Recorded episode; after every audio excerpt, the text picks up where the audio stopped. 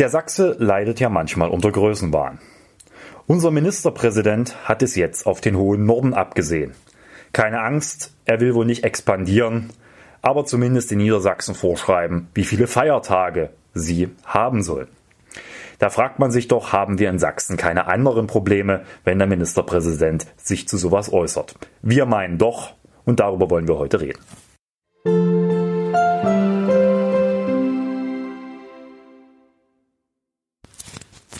Herzlich willkommen zur fünften Folge des Podcasts ohne Titel mit Valentin. Heute wollen wir darüber reden, ob der sächsische Ministerpräsident nichts Besseres zu tun hat, als sich zu niedersächsischen Angelegenheiten zu äußern, warum am Wochenende ein großes Neonazi-Konzert in Ostritz stattfindet und was man dagegen unternehmen kann. Und wir wollen auch darüber reden, ob ihr im letzten Podcast recht gehabt haben, was die Entscheidung des Verfassungsgerichtshofes angeht. Da ist nämlich letzte Woche am Mittwoch das Urteil ergangen und das wollen wir kurz auswerten. Das Ganze tue ich wie gehabt mit meiner Mitarbeiterin Lisa, die ich an dieser Stelle herzlich begrüße. Hallo, Fangen wir auch direkt an, nämlich mit der Äußerung des Ministerpräsidenten. Ich weiß ja nicht, ob er dachte, dass Niedersachsen neuerdings mit zu Sachsen gehört oder ob er das Nieder einfach ausgeblendet hat. Jedenfalls, er hat sich jetzt ratschlaggebend geäußert. Was hat er sich dabei gedacht? Vorweg, es wäre vielleicht angemessen, der Staatsregierung und der Staatskanzlei einen Atlas zu schenken, damit dem Ministerpräsidenten klar ist, für welches Bundesland er eigentlich Ministerpräsident ist. Im Kern hat er sich zur Frage eines weiteren Feiertages in Norddeutschland geäußert. Dort gibt es eine Debatte, ob man zukünftig den Reformationstag auch in Norddeutschland zum gesetzlichen Feiertag erheben sollte. Eigentlich für uns vollkommen uninteressant, denn wir haben den Reformationstag schon als Feiertag. Das hindert allerdings Michael Kretschmer nicht daran, in Schulmeister Manier norddeutsche Bundesländer über das Wohl und Wehe von Feiertagen zu belehren. Mit welchem Argument tut er das? Er argumentiert vor allem, dass Feiertage Geld kosten und der Wirtschaft schaden würde, weil der Arbeitnehmer und die Arbeitnehmerin an diesem Tag ja bekanntermaßen nicht arbeiten würden und zieht dann noch den sehr schrägen Vergleich zum Thema Buß- und Bettag.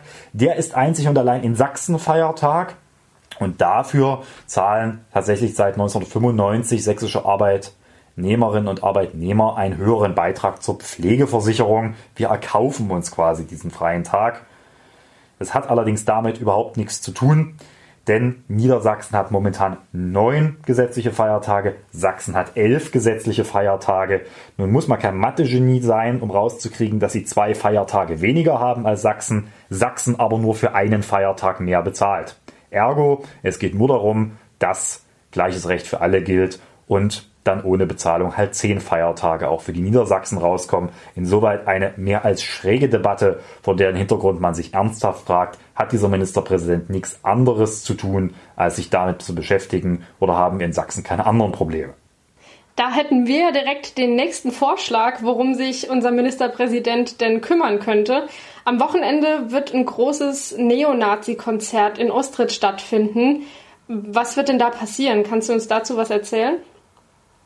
Rund um den Geburtstag von Adolf Hitler, der sich demnächst zum 129. Mal jährt, findet in Ostritz, einer Kleinstadt in der Oberlausitz, ein Neonazi-Konzert statt. Und zwar nicht irgendeins, sondern eines der größten auch der vergangenen Jahre in Sachsen. Es werden weit über 1000 Neonazis aus Deutschland und Europa erwartet, die dort vorbeikommen. Die Blaupause gab es letztes Jahr im thüringischen Thema, wo es schon ebenfalls ein sehr großes Neonazi-Konzert gab und offensichtlich man jetzt in Richtung Sachsen ausgewichen ist.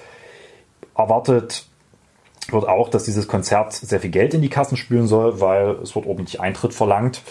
Und berechtigterweise machen sich viele Menschen gerade Sorgen, was da am Wochenende vor diesem Hintergrund in der Oberlausitz passieren wird.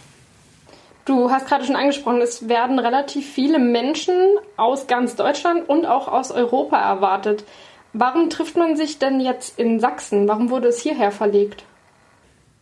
Zum einen wird eine Rolle spielen, dass Sachsen schon immer für Neonazi Großaufmärsche und Aufläufe zu haben war. Man erinnere sich bloß an den 13. Februar in Dresden, der zwischenzeitlich zum größten Neonazi-Aufmarsch Europas wurde mit an die 10.000 Neonazis. Zum anderen dürfte es aber auch daran liegen, dass es hier eine gut verankerte Neonazi-Szene gibt, der auch eine Vielzahl von Objekten und Gebäuden zur Verfügung steht, um sich zu treffen, auszutauschen und auch solche Veranstaltungen vorzubereiten.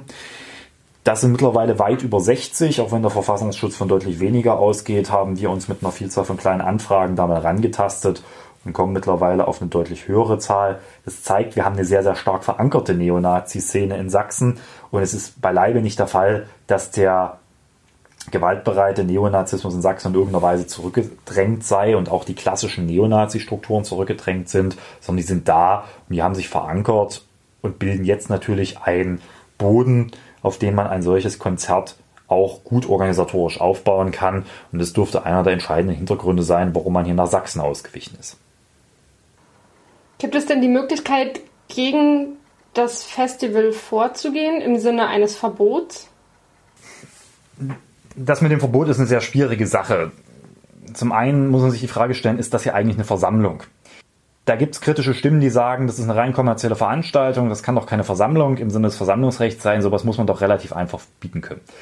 Das ist versammlungsrechtlich relativ kompliziert, denn es kommt bei Versammlungen nicht unbedingt darauf an, ob Eintrittsgelder erhoben werden oder nicht, sondern ob es einen Kern einer politischen Meinungskundgabe gibt. Und nun sind die Nazis nicht blöd und haben halt ihr Programm so gestrickt, dass man dort diese Elemente vorfindet. Es gibt Redebeiträge, das reicht dann in der Regel aus, damit man bejahen muss, dass das eine Versammlung ist. Zum anderen kann man sich dann die Frage stellen, ja gut, aber Versammlungen kann man doch verbieten, warum tut man das nicht? Ja, auch das ist nicht ganz so einfach, denn um eine Versammlung zu verbieten, gerade weil das ein sehr schwerer Grundrechtseingriff ist, braucht man sehr, sehr triftige Gründe. Da reicht es nicht zu sagen, da kommen tausend Neonazis und das gefällt uns nicht, sondern man muss nachweisen, dass es eine erhebliche Gefahr für die öffentliche Sicherheit und Ordnung gibt oder dass die Polizei nicht in der Lage ist, diesen Einsatz zu bewältigen. Beides ist immer sehr schwer zu führen im Nachweis, was nicht selten dazu führt, dass bei anschließenden Klagen gegen Verbotsverfügungen die Veranstalter der Neonazis Recht bekommen haben, womit sie so eine Art Persilschein für ihre Versammlung ausgestellt bekommen haben, was man auch nicht will. Und deswegen ist es viel sinnvoller, anstatt über Verbote zu diskutieren, darüber zu reden, wie man sonst vor Ort aktiv werden kann. Es gibt einen breiten Gegenprotest am Wochenende gegen diese Veranstaltung. Das ist auch das, was viel, viel wichtiger ist, denn Verbote lösen das Problem nicht. Sie verdrängen ja nicht die Gedanken aus den Köpfen der Menschen und sie gehen die strukturellen Fragen vor Ort nicht an, sondern sie sind erstmal nur eine Symptombekämpfung. Viel wichtiger ist, dass man vor Ort aktiv ist, dass es eine breite Zivilgesellschaft gibt und einen deutlichen Gegenprotest, der eben klar macht, wir wollen das hier nicht und wenn ihr kommt, dann stellen wir uns entgegen. Und genau das, hoffe ich, wird am Wochenende von Ostritz als Signal ausgehen. Wenn es schon sehr schwierig bis nahezu unmöglich ist, die Veranstaltung zu verbieten, besteht dann wenigstens die Möglichkeit, die Einsatzkosten, beispielsweise für einen Polizeieinsatz, von den Veranstaltern zu verlangen? Dafür habe ich emotional viel Verständnis. In der Praxis ist das eine ziemliche Schnapsidee. Denn zum einen, wir haben gar nicht die Rechtsgrundlage dafür, um die Kosten für Polizeieinsätze bei Versammlungen und entsprechenden Veranstaltungen jetzt einfach auf die Veranstalter umzulegen. Da wird immer gern mit dem Fußball argumentiert. Da muss man aber wissen, dass das lediglich in Bremen bisher in Deutschland im Gesetz steht und möglich ist und das auch juristisch hoch umstritten ist. Es jetzt zwei unterschiedliche Urteile dazu gab, erst und zweitinstanzlich und wir alle damit rechnen dürfen, dass das irgendwann vom Bundesverfassungsgericht entschieden wird, ob das überhaupt geht. Zum anderen spricht da im Wesentlichen dagegen, dass man dort ein Scheunentor riesengroß aufmacht. Wenn ich beginne, die Kosten für Versammlungen, für die polizeiliche Absicherung von Versammlungen den Veranstaltern in Rechnung zu stellen, dann können sich zukünftig nur noch Leute mit Geld Versammlungen leisten. Und wenn man das bei Nazis für eine gute Idee hält, wird man irgendwann da rauskommen, dass es bei jeder Kleinstversammlung auch diskutiert werden wird. Und dann ist ganz, ganz schnell Essig mit der Versammlungsfreiheit. Von daher kann ich von solchen Ideen nur warnen, das wäre die Axt an der Wurzel der Versammlungsfreiheit, von der man die Finger lassen sollte. Auch wenn es hier um Neonazis geht, das ist nicht geeignet, um Exempel gegen die Versammlungsfreiheit zu statuieren. Es ist ja schon erstaunlich. Wir haben in unseren Podcast-Folgen schon relativ häufig rechtsextreme Themen thematisiert. Allerdings immer in anderen Facetten. Es hat sich immer auf etwas anderes bezogen. Dieses Mal haben wir eine erste Doppelung in der Thematik, nämlich wir wollen die Wahlprüfungsbeschwerde von Herrn Samtleben nachbesprechen, wie wir das letzte Woche schon angekündigt haben. Du warst mit deiner Einschätzung ganz nah dran. Es hat keine Neuwahlen gegeben, weshalb wir uns jetzt auch recht entspannt unterhalten können und uns nicht im Wahlkampf befinden. Aber mit der Herleitung hat es etwas gehapert. Der Verfassungsgerichtshof hat die Wahlprüfungsbeschwerde verworfen, hat allerdings in seinem Urteil auch klargemacht, dass er es im Wesentlichen an der Verhältnismäßigkeit hat scheitern lassen. Die Frage, ob da ein Wahlfehler vorlag, das hat das Gericht relativ eindeutig bejaht.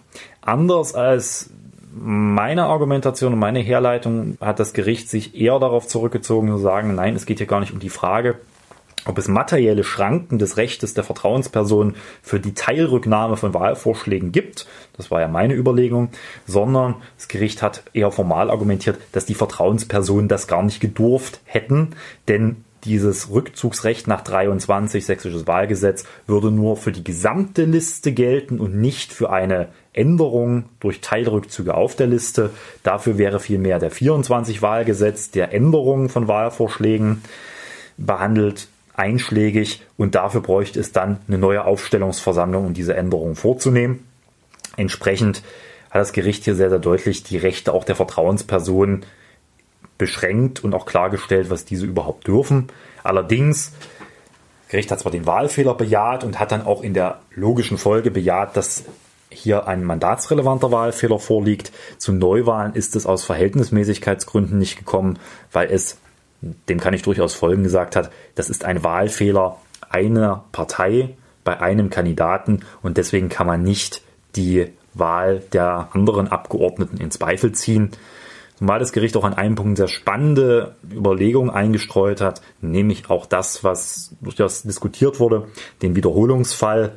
Das Gericht hat auch deswegen die Verhältnismäßigkeit so stark betont, weil es gesagt hat, wenn man das jetzt zu Neuwahlen führen lassen würde, dann wäre auch Tür und Tor geöffnet um zukünftig bewusst solche eher kleineren Wahlfehler zu provozieren, um im Nachgang dann als Partei, wenn das Ergebnis möglicherweise nicht gepasst hat, zu sagen, Moment, hier ist ein Wahlfehler passiert, den habt ihr übersehen, wir fechten die Wahl an, damit es möglicherweise dann ein besseres Wahlergebnis gibt. Dem ist ein Riegel vorgeschoben worden mit der Verhältnismäßigkeitsprüfung und insoweit ist es ein Urteil, was sehr nachvollziehbar ist und jetzt eine entscheidende wahlrechtliche Frage ein für alle Mal klargestellt hat und den Parteien dort einen wichtigen Punkt Stammbuch geschrieben hat. Mit dieser Einschätzung wären wir auch schon nahezu am Ende angekommen. Ich habe gehört, dein Mitbringsel ist diese Woche in Form von Veranstaltungshinweisen. Genau, zum einen hoffe ich, dass wir uns am Wochenende vielleicht in Ostritt sehen beim Protest gegen das Rechtsrockkonzert, was dort stattfindet. Und zum anderen möchte ich euch eine Veranstaltung in Dresden ans Herz legen. Am Donnerstag, am 19. April, findet um 19 Uhr eine Ausstellungseröffnung in meinem Regionalbüro in Dresden auf der Schlüterstraße statt. Dort wird die Ausstellung Supervision mit Zeichnungen von Melanie Kramer eröffnet. Vielleicht kurz was zum Hintergrund. Ich möchte nicht, dass meine Regionalbüros nur Orte sind, wo meine Mitarbeiterinnen und Mitarbeiter arbeiten oder wo man sich treffen kann, um ein Gespräch zu führen, sondern auch, dass sie Orte der Begegnung sind. Und deswegen finden in unregelmäßigen Abständen in meinen Büros auch Ausstellungseröffnungen statt, um auch gerade jüngeren Künstlerinnen und Künstlern die Möglichkeit zu geben, ihre Werke der Öffentlichkeit zu präsentieren und darüber auch im Austausch miteinander zu kommen. Und genau das findet jetzt am Donnerstag mit den Werken von Melanie Kramer statt. Vielleicht hatte der eine oder andere Zeit, vorbeizukommen. Der ermöglicht also einen kulturellen Rahmen im politischen Raum. Das ist doch denkbar schön. Somit wären wir auch schon am Ende angekommen. Ich verabschiede mich.